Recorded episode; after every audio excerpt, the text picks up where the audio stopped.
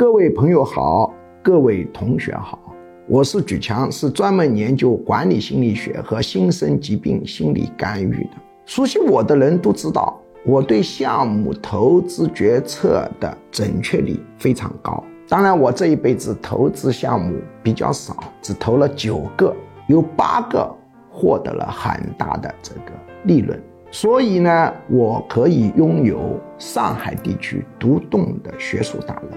当然，我自己管企业也是非常不错的。有人就问，那么这个投资项目的评估怎么个评估法？这是一个非常复杂的问题。你如果不学几十节课，阅读几十万字的文章，可以说你根本摸不着头脑的。这是绝对不可能通过微信短视频课来解决问题的。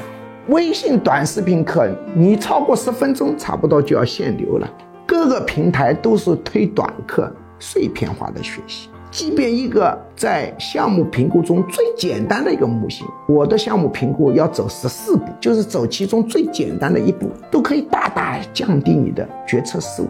但这最简单的一步，也不是说几分钟能讲得清楚的。如果你想提高你这个项目评估水平，提高一些。哪怕是我们讲的最简单的一步，你也要阅读的字数是长上万，听的时间也是要小时计。如果你想提高这方面的水平，大家可以根据后面显示的信息报名，获取我写的这方面的电子论文。要仔细阅读，仔细理解，收获大小取决于你的理解能力和悟性。